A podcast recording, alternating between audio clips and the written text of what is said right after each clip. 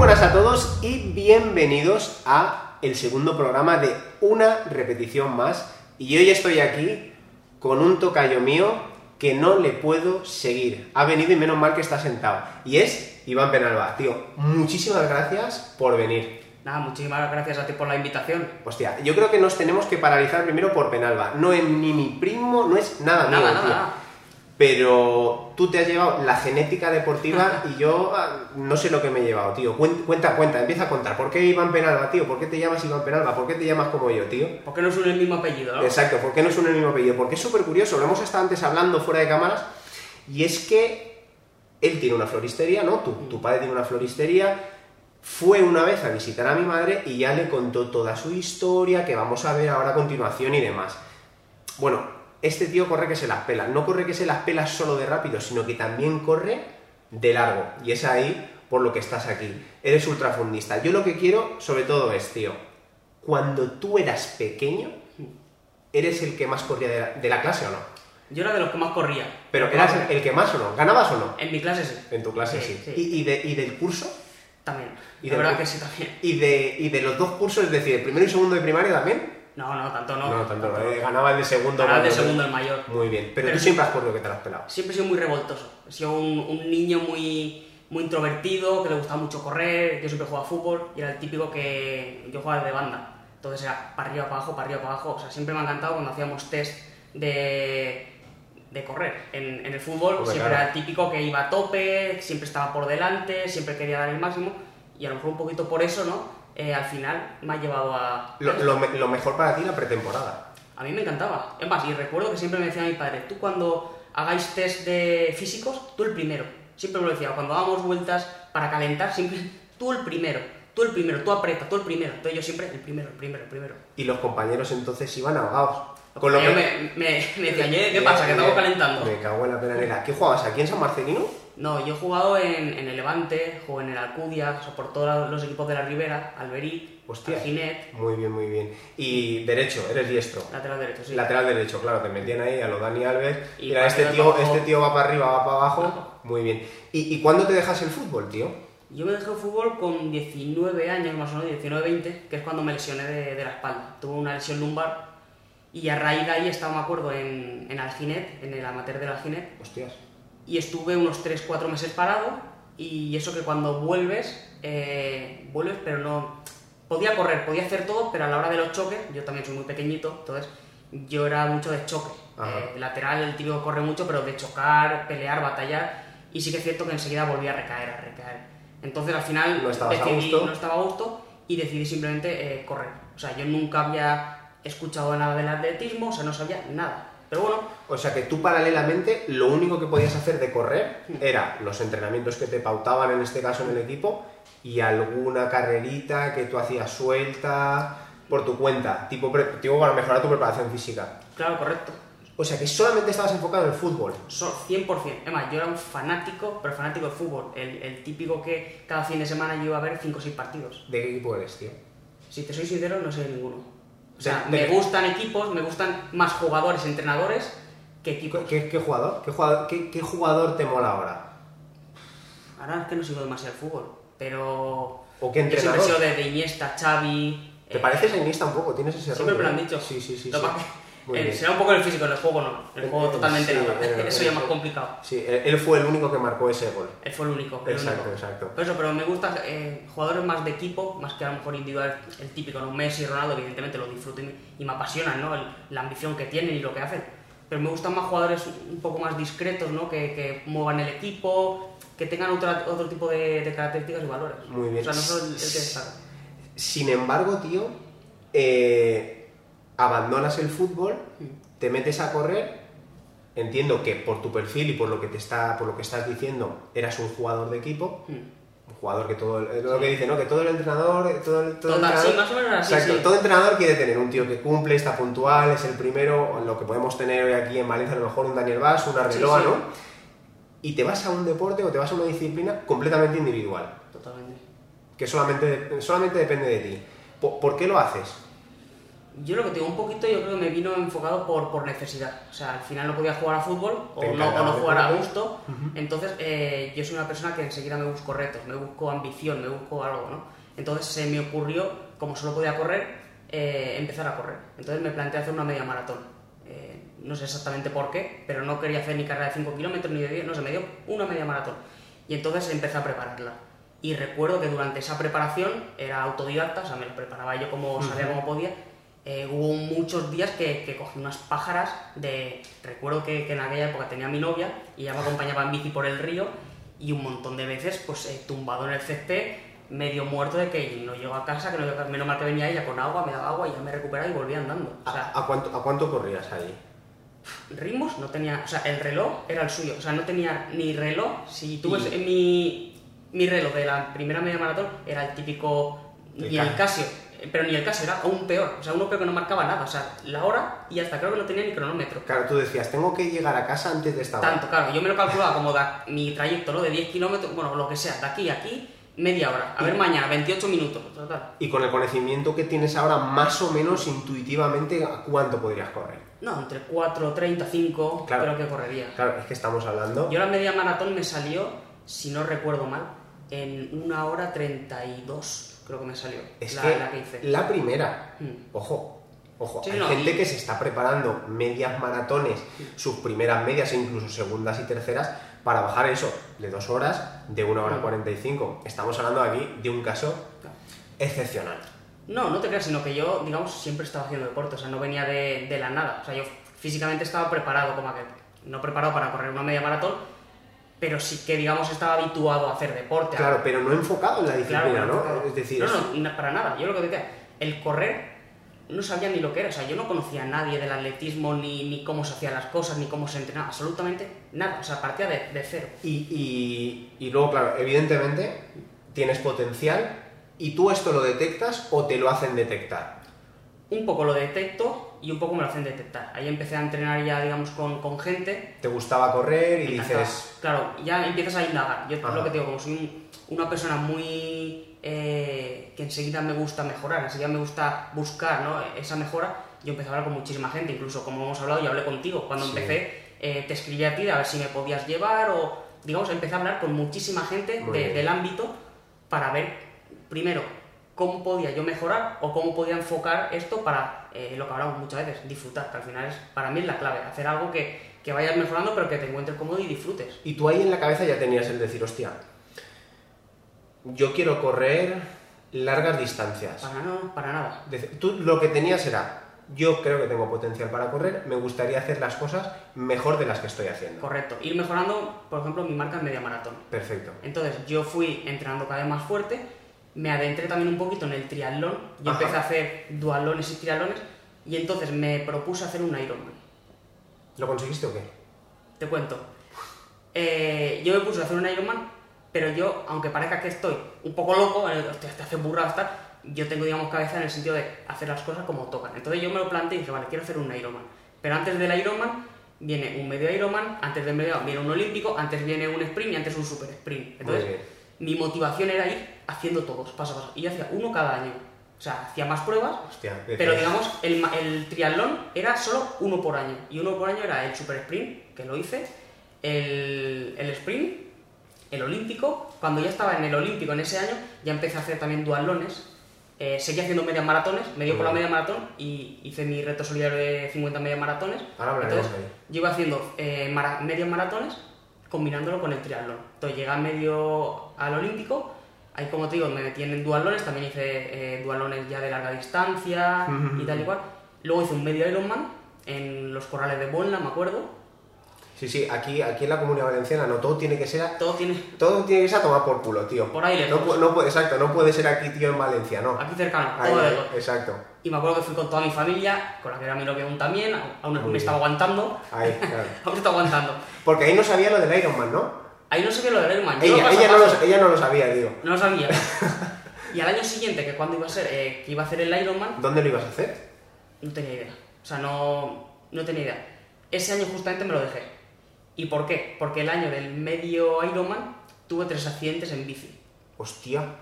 Tuve eh, Uno. Bueno, ahí, ahí debuté las 24 horas, eso fue en 2017. Claro, todo esto paralelo a correr largas distancias. Claro. Bueno, yo empecé en 2016 a correr largas distancias.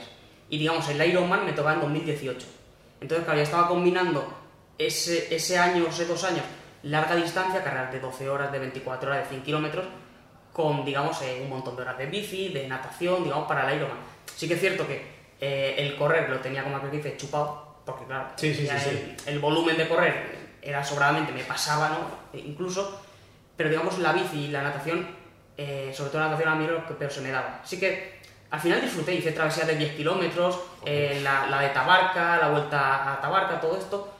Y, y lo que te digo, cogía mi ritmito, ¿no? Y 5 o 10 kilómetros, o sea, súper bien, disfrutaba. No era rápido. Yo, yo voy a hacer un alto, es decir, para la gente que nos está viendo, es decir, eh, no disfrutar de la natación y hacerte 10 kilómetros, hacerte de ir de aquí a Tabarca, bueno, de, de Santa Pola es, ¿no? Santa Pola, Tabarca, Exacto. y luego había otra que era dar la vuelta a, a la isla de dar- Tabarca. exacto. Esto para alguien que no le gusta nadar, evidentemente, no va a ir ni a la orilla. Claro, Estás claro. hablando de una persona que su predisposición genética para el deporte es superior al de la media. Podemos estar de acuerdo, ¿no? Y encima, sí, encima di- disfruta de ello, con lo que hace que sea todo multiplicado por dos. Pero yo creo que disfruto porque, digamos, me lo propongo como un reto. O sea, que yo nadar no había nada en mi vida. En mi vida, ¿no? Pero es como, ostras, qué bonito debe ser dar la vuelta a Tabarca nadando. Yo nadando en el mar solo, imposible. O sea, tengo un miedo de la leche. Y me acuerdo que recuerdo con, mi, con mi- la que era mi novia, íbamos a la playa y yo me metía y a los dos minutos salía. Eh, pero muy bueno, que no puedo nadar. O sea, me- estoy acojonado. Cuando nadaba con gente, Pe- Pero, pero ¿por qué? ¿Por, por, por las medusas y eso? Yo no, no, por. No sé, no estaba cómodo. Eso que, que estás como, ostras, así me voy para adentro. O sea, no estás. Ya. como cuando ya nadas con gente, como, bueno, yo, si toda la gente va para allí, yo voy por ahí, o sea, no habrá Si no te peligro, coges, te coges a uno y por lo menos a este le pasa lo Claro, que a ti. nos pasa a todos igual. Entonces, ibas tranquilo. Entonces, yo cuando disfruto es cuando estoy tranquilo. Si ya tengo ese, ese miedo o esa incertidumbre o no, o no voy tranquilo, ya no disfruto. Entonces, no me gusta. Ya, ya, ya. Sea lo que sea. Y, y volviendo al tema de los accidentes, que nos hemos quedado ahí pendiente, eh, evidentemente estás aquí, estás bien, has hecho tu super récord, no te pasó nada, pillaste miedo a la bici. Miedo y que, como aquel que dice, No te compensaba tanto. Claro, no veía, no era, la bici no era lo que me apasionaba. Me lo pasaba muy bien y hacía salidas en la típica de los sábados, ¿no? Con muchos amiguetes y me lo pasaba fenomenal. Ya. Pero ya no me compensaba, no era mi pasión. Si fuese a correr, yo ahora me atropellan tres o cuatro veces en coche y sigo corriendo. Ya, no tengo miedo y no tengo problema. Incluso en bici no tengo miedo, pero es como, ¿qué necesidad tengo yo de tener más sustos? Y recuerdo que uno fue en, en diciembre, que ese fue el gordo gordo, yo iba a una rotonda y el- un chico se saltó la rotonda y encima acelerando, entonces me, me dio, me empotró. Y tuve suerte de que me pilló como aquel que hizo un poquito en el aire, yo lo vi venir, entonces como que hice así y me pegó. Entonces, claro, fue muy escandaloso porque me empotró, digamos, yo acabé en la otra parte de la rotonda. ¿Eso dónde fue? Eso ahí en Sedaví, en la rotonda grande de Sedaví. En la rotonda grande de Sedaví, la de cuando bajas el... Está cuan- el puente de Sedaví, bajas bajas, el puente de Sedaví. hay una pequeñita, la siguiente que es la grande, Hostias. en esa. Entonces sí, él sí, se lo sí, saltó sí. y yo acabo de salir de casa, yo vivo en Alfafar, Sí. y llevaba, no, un kilómetro, un kilómetro, dos kilómetros. Y eso me empotró. Y lo que te digo, tuve suerte que me pilló así, entonces, claro, yo caí mucho y caí, pam. Y que por eso tengo aquí, se me carga muchas veces la cadera, tuve que fortalecer un montón, me dijeron los médicos que no iba a volver a correr. Y lo típico, tal cual, iba muy, muy, muy mal. Recuerdo que fui una vez al gimnasio, desde mi casa iba andando, que está a dos kilómetros, muy despacito andando, para hacer un poquito de bici estática, un poquito de elíptica, tal. Y volviendo a casa, no llegaba a casa, tuve que llamar a mi padre. Y recuerdo que ese es el día más negro en el sentido de, de mi vida deportiva, te diría, y casi como personal, en el sentido de decir, ostras, hasta aquí he llegado, o sea, es que no puedo ni andar. Y recuerdo que llamé a mi padre y tuve que venir mi padre a un kilómetro de casa. Sí, sí, sí, sí. Y venía a hacer un poquito de bici y tal, pero, o sea, un dolor aquí que no podía ni andar, cero. Pero psicológicamente, tío, eres una persona muy fuerte. Porque, es decir, el correr te movía. Es decir, el correr era lo que, o es, en este caso también lo es, creo yo, tu motor de vida. No, totalmente, Es totalmente. decir, es eh, mi... per- hubieses perdido esa identidad, no sabrías qué, qué tipo de persona eres, ¿no? Totalmente. Y es que el correr eh, lo relaciono con quién es Iván Penalba, el tío ese que corre, ¿no? Es como, es algo parte de mí, o sea, es mi, mi pasión. Y yo siempre lo digo, tengo mucha suerte, soy muy afortunado porque creo que he encontrado mi pasión. Es muy difícil encontrar tu pasión, primero tan pronto. Tengo 29 años y lo considero que lo he encontrado relativamente pronto. Hay gente que lo encuentra a los 40, a los 50, o de, ostras, mi pasión es la fotografía o mi pasión es eh, dar paseos por la montaña, cualquier cosa, ¿no? Entonces, el tener una pasión y el saber que, que esa es tu pasión para mí es un privilegio. O sea, yo Claro. me siento un afortunado porque gracias a eso soy feliz y todos los problemas que me vienen en la vida estoy más relajado, más tranquilo, porque digamos, esto me da mucha felicidad. Y luego yo creo que también es algo muy importante, que es que tu pasión levanta pasiones. Es decir, tú inspiras a mucha gente. La gente, evidentemente la gente del ultrafondo, estamos hablando de un sector de población que es mínimo, pero, ostras, un tío que corre, un tío que tiene iniciativas solidarias. ¿Qué tipo de iniciativas solidarias tienes? Cuéntame. A ver, yo tengo un proyecto solidario que se llama Creando Sonrisas. Eso es, eso es. y mediante el cual, pues eh, bueno, eh, por ejemplo, cuando hice el reto de las 50 media maratones, cogíamos alimentos aquí en mi tienda de Flores Mari y los llevábamos a, a la provincia donde hacía la media maratón. Y luego en, en dicha provincia hacíamos también una recogida de alimentos y entonces todos los alimentos los, los donábamos a, a la asociación, digamos, de allí, de, de ese pueblo ciudad, porque era una media maratón en cada provincia de España. Ajá. Ahora lo que hago es eh, todos los kilómetros que hago los transformo en kilos de, de alimentos, de, de ayudas, de ropa, o sea, todo tipo de, de Sí, ayudas a- que puedan... aceptamos todo. Todo. Muy bien. Menos económico, yo siempre lo... Nunca he sido partidario de yo recoger dinero. Yo todo es eh, material, comida y lo llevo yo. Muy Entonces, eh, lo más transparente posible porque me gusta hacerlo así. Entonces, me gusta ver a quién se lo doy, ver a quién lo dono y cuando esa asociación a la que se lo doy, sé quién son y sé cómo trabajan, sé cómo ayudan y la labor que hacen. Eh, ahora últimamente estamos ayudando en Calamare, que es una asociación que está en, en Catarroja, Ajá. que ayuda a familias pues, eh, de, de todo tipo, ¿no? Y bueno, eso es un poquito también lo que tú dices, un poquito la motivación, ¿no? Yo cuando estoy en una carrera, digo, ostras, que si sumo un kilómetro más, es un kilo más de ayudas. Sí. Y parece una tontería, ¿no? Pero realmente como lo siento y, y me gusta y, y va conmigo desde que empecé, yo desde la primera media maratón ya hice una acción so- solidaria Sí, sí, sí. y hasta sí, en el mundial que competí en Francia en 2019 lo mismo. Me da lo mismo que sea la carrera de mi pueblo, que sea el mundial o sea la, la Spartan o sea la carrera más grande del mundo. Yo siempre llevo mi parte solidaria y a veces he tenido problemas con ello. Porque, ostras, si tú ya eres, digamos, eh, en tu disciplina profesional, no puedes ligarlo con lo solidario. Ostras, ¿cómo que no? Mm, Yo me gusta competir, me gusta correr y me gusta eh, estar con los mejores del mundo. Pero yo mi parte solidaria la llevo también. Sí. O sea, porque viene conmigo desde el principio. Otra cosa que, no, bueno, pues yo de vez en cuando hacía algo, no, no, pero es que siento que, que tanto deporte como solidaridad, en este caso conmigo, van juntos. Bueno, y me gusta no, es, es tu símbolo de identidad. Claro, me, me gusta. Y por ejemplo, lo que hablamos, eh, a mí me patrocina 42K y ellos siempre me lo han dicho. Ellos me valoran por cómo soy como persona. Exacto. Eh, Guillermo Peñalver, que es el, digamos, uno de los jefes, él me lo dice, dice, a mí me da lo mismo que ganes el Mundial, me da lo mismo que hagas el récord de España, evidentemente si lo haces, mejor para todos y más felices, eh, más inspirarás, más felices sí, estaremos sí, sí, todos y demás, ¿no? Pero a nosotros lo que nos gusta es cómo eres, Claro, lo que tío. ayudas, lo que aportas a la sociedad, lo que transmites. Sí, sí, sí. Cuando hicimos el reto de, en, en el confinamiento, y para mí es uno de los mejores retos, el, cuando me puse Correr hacer- en cinta. correr en cinta, Ojo, intentar claro. hacer el, el récord de- del mundo en cinta. Entonces, Todo el mundo bien, sabía que lo ibas a conseguir, tío. menos yo. No, no, no, no, de to- Era muy, muy- Sí, tío. Es decir, Yo estaba en ese momento muy, muy centrado, lo que hablamos. Yo no corro en cinta nunca. Desde que corrí ese día, por ejemplo, hasta hoy, no corrí ni un día. Ya han habido días de lluvia, días ahora hace días de calor, no me subo a la cinta, pero ni de broma, no sé que sea por necesidad. O sea, acabé, o sea, como hasta aquí. claro. Y recuerdo que, que cuando hice el, el reto, hubieron dos, tres semanas que ya nos permitían salir a la calle entrenar Sí, sí, y tal y sí, cual. Y la gente me decía, madre mía, cuando me hacían las entrevistas, Buah, estarás ya deseando salir, ¿no? O ya habrás salido. No, no, no, yo en la cinta. Yo estoy centrado en mi reto de la cinta. Y la cinta, yo estuve esos dos, tres semanas que podía salir a la calle y no salí ni un día. Súper Porque yo bien. estaba eh, con eso. Y me encantó por eso mismo, por, digamos, la gente, cómo lo vivió. O sea, estábamos en una situación, que aún estamos, ¿no? Pero justo en ese momento, terrible para todos, en todos los sentidos, anímico, eh, económico, para todos, ¿no? Sin embargo, ese día estaba todo el mundo pendiente, motivados, haciendo fuerza, ilusionados. Una pasada, tío. Una pasada. Entonces, cuando acabó ese día, todos los mensajes que recibí, que fueron incontables, los siguieron miles de personas. Es como, ostras, he entretenido a no sé cuántas personas y se han olvidado por un momento de la situación tan mala que estamos viviendo. Y Sí. eso para mí, mira, se pone por el punta. Sí, sí, sí, sí. Mira, Mira, porque- mira, es verdad, sí, verdad, mira. por favor. Porque, porque quiero decir, eso es lo bonito a mí, el récord. Por supuesto que me, me halaga, ostras, tengo un récord del mundo tal y cual, pero ya no es eso, es que la gente esté feliz por ello. Es una pasada. Y lo ha seguido. Es una pasada. Yo me, me gustaría también desviar un poco, no desviar, Mm. pero como podemos ver, Iván es un tío constante, metódico, cuadriculado, hábitos. Tío, quiero saber un día a día de Iván Penalba. ¿Qué hace, qué hace Iván Penalba un día a día? ¿Se levanta Yo a qué hora? yo mis días son un poco, como tú dices, repetitivos, ¿no? Al final he creado Claro, un- claro, un, claro. hábito, pero que, que disfruto en ese hábito. O sea, no necesito eh, irme de fiesta o no, ya tengo mi hábito. Yo me levanto... No te compensa tampoco. No me compensa y que no lo necesito, no tengo la. O sea, no me apetece. ¿no? Es como, ostras, me estoy perdiendo eh, las fiestas o me estoy perdiendo un almuerzo con.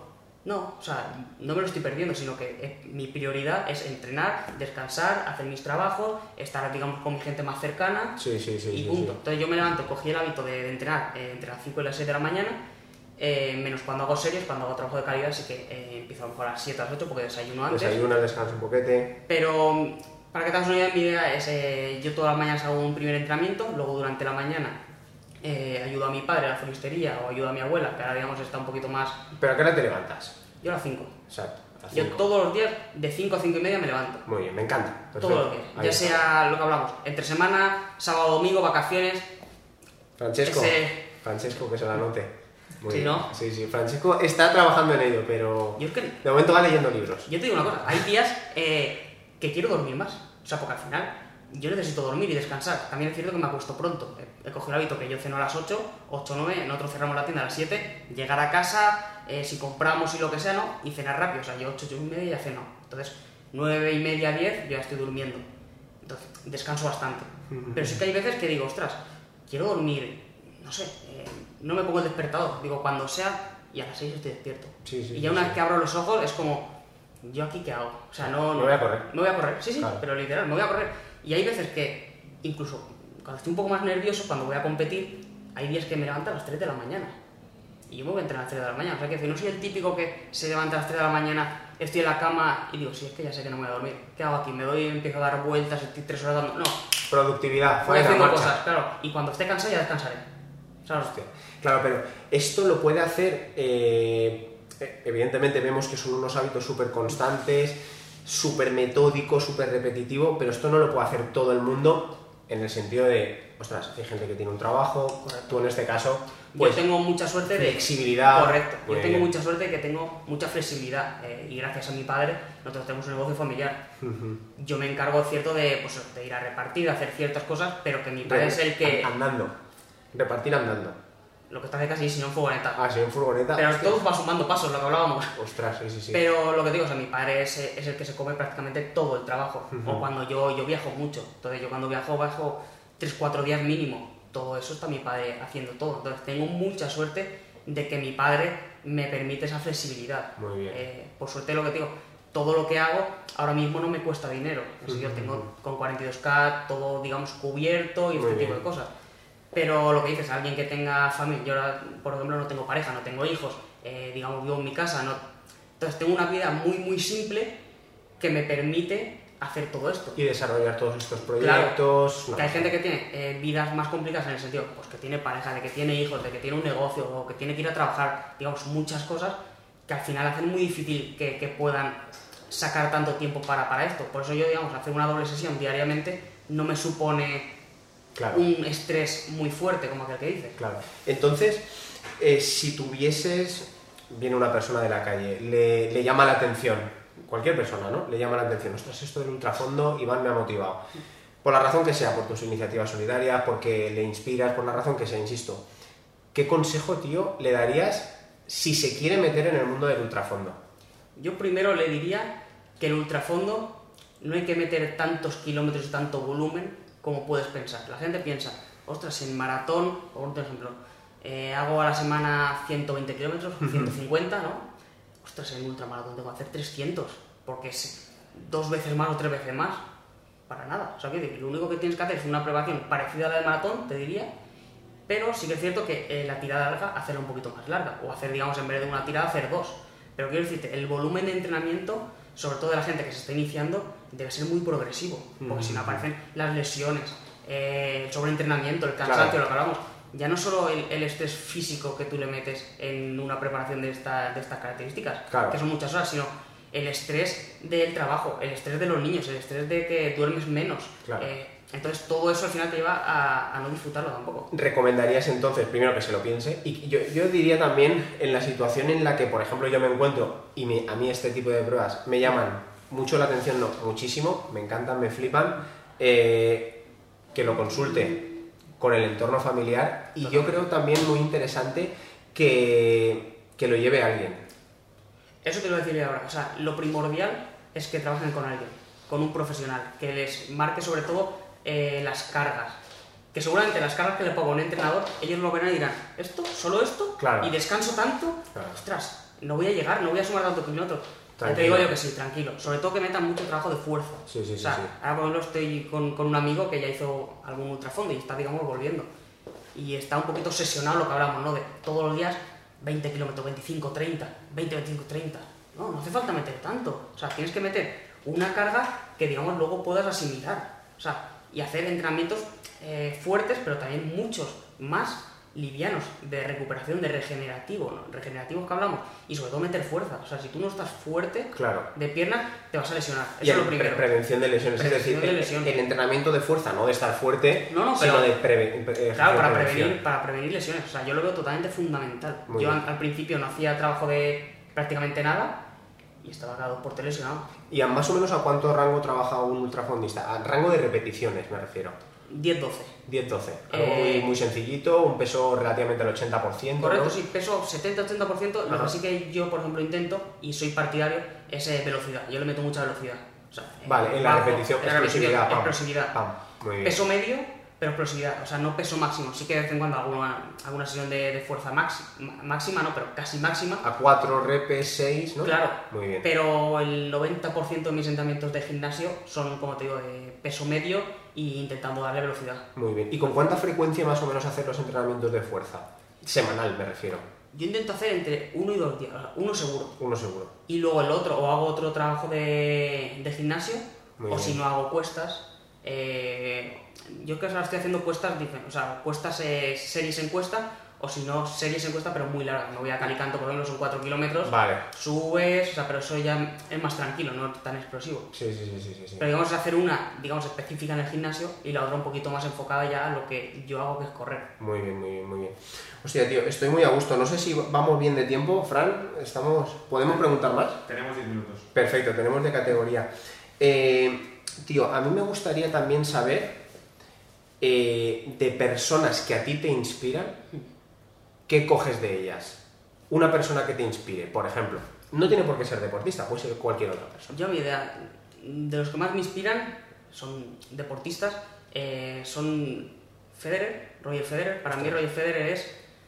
Top. El otro, el otro día hubo Rafa Nadal, ¿puede ser, Marta? No, pero es que te voy a decir, es que te- te- para mí mi, mi A ver, top polémica. sie- siempre ha sido Federer. O sea, pero Federer para mí es Dios. Pues, ¿no? pero, pero Eh, ¿por, ¿por qué? ¿Por qué? No sé, por, porque le veo un, Templanza, templanza y luego lo que la gente no ve es que Federer eh, se mata a entrenar. O sea, me- Federer, lo que lo que hablamos, es como eh, Messi o esta gente, parece que con la calidad que tienen, estos ni entrenan y se matan a entrenar. Y tú ves a Federer en un partido que la está pasando un poquito mal y se deja la vida corriendo. O sea, no, no solo la clase, lo que lo hace muy bonito.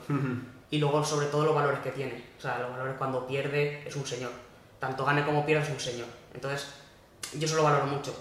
Y cuando Nadal empezó a ganarle, le comió el terreno tal, yo recuerdo que un amigo mío, se llama Pau, es el- él es de lo que yo de Federer, él de Nadal, ¿no? Él la pasa, entonces siempre te llevamos el pique, ¿no? Tal, tal cual. Y yo le tenía casi odio, ¿no? Pero, hostia, Nadal, el tío este le está fastidiando a Federer, ¿no? Todos los récords ahora, todo, le va a superar, tal.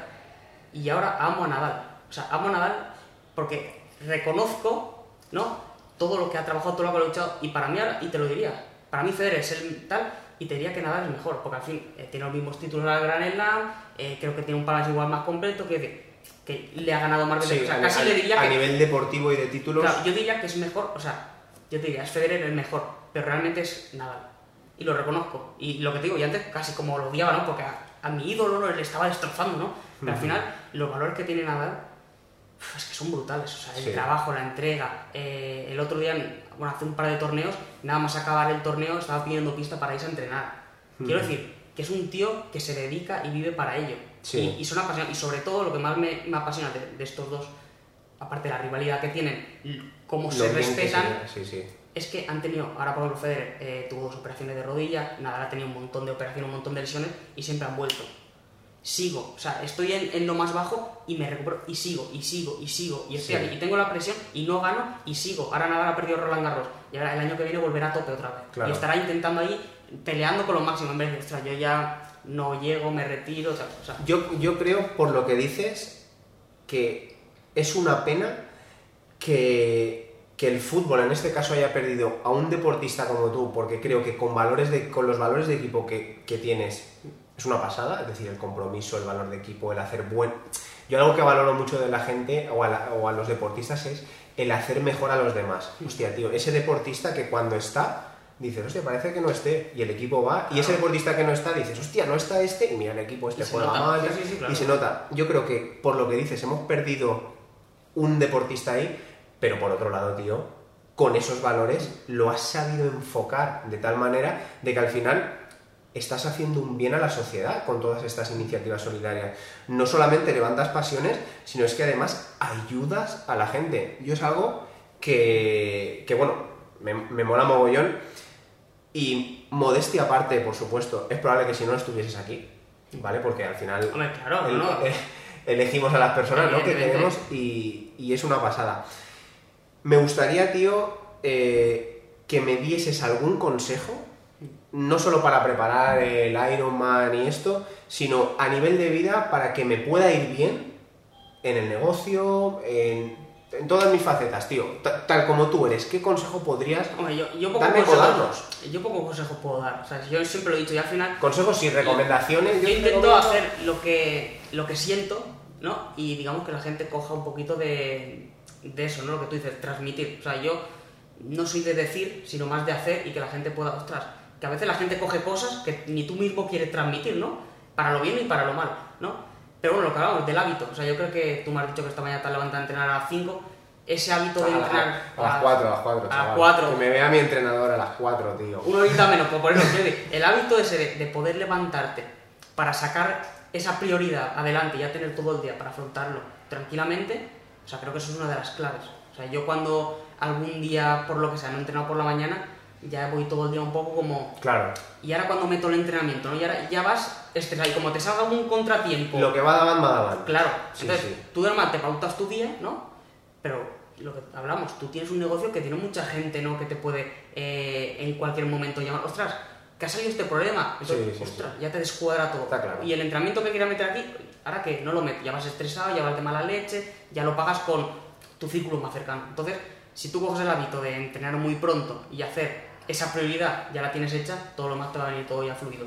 Hábitos, orden y pasión, tío.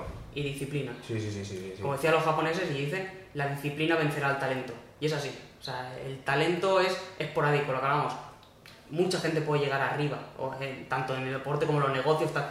Pero Pero mantenerte Claro. y el estar ahí muchos años y el aportar mucho a la sociedad y el aportar mucho a la gente, eso es lo que tú dices, hábitos, disciplina, constancia, y eso es muy difícil, muy difícil tener. Por eso lo que hablamos de los deportistas, los futbolistas, en este caso los tenistas, Federer y Nadal, Djokovic, hay tres, tres, cuatro que se mantienen ahí. La mayoría, sí, han sido mejores del mundo, un año, dos años, tres años, luego ya bajan Sí, sí, y ya sí, desaparecen. Está claro. Pero los que se mantengan ahí es pasión, constancia y disciplina. Sí. Hostia, tío. La verdad que me ha flipado la entrevista. He estado, he estado- he estado muy a gusto, ¿eh? ¿No? Sí, He no, estado muy bien. Y ya voy a abusar de ti, tío. ¿Qué persona crees que podría sentarse en tu lugar para, para poder entrevistar? Hostia, que, que tenga yo acceso, evidentemente. Podrías decir, "Fe- entrevista a Federer. Bueno, Sí, pues si, entrevistas a Federer me llamas. Y Exacto. vengo yo también, Y- y- y aquí. No, no, seguramente no, se- no será tan fácil como lo habéis puesto vosotros, porque la verdad que contacté con Iván, lo tengo que decir, tío. Contacté con Iván, Iván me. David. No, no, con- contacté con- contigo primero, tío. Iván me pasó el contacto de David, que es su jefe de prensa, y yo ya por dentro de mí ya estaba, ostras, tío. Y ahí- me, va, me va a dar larga, Claro, ya hay, ya hay mucha burocracia. No, no pensaba que me fueses, que me dijeses que no. A lo mejor sí largas, pero por tu disponibilidad. Y David, un tío majísimo, enseguida pim pam pim, el jueves, súper bien, porque ahora este señor se va a vacunar, Mm. tiene el récord de pasos de- del mundo, Sí. del mundo y, de, y de Marte Sí, también, ¿vale? Ya nos podrá decir Bezos si de verdad es así. ¿Cuántos pasos llevas? Hoy no llevaré muchos. A ver. Hoy 16.600. Hostia, 17.095. Ah. te gano. Me vas sobrado. Hoy te, hoy te gano, hoy te gano. No, No, porque- pero- porque pero tenía- ahora te gano, luego no.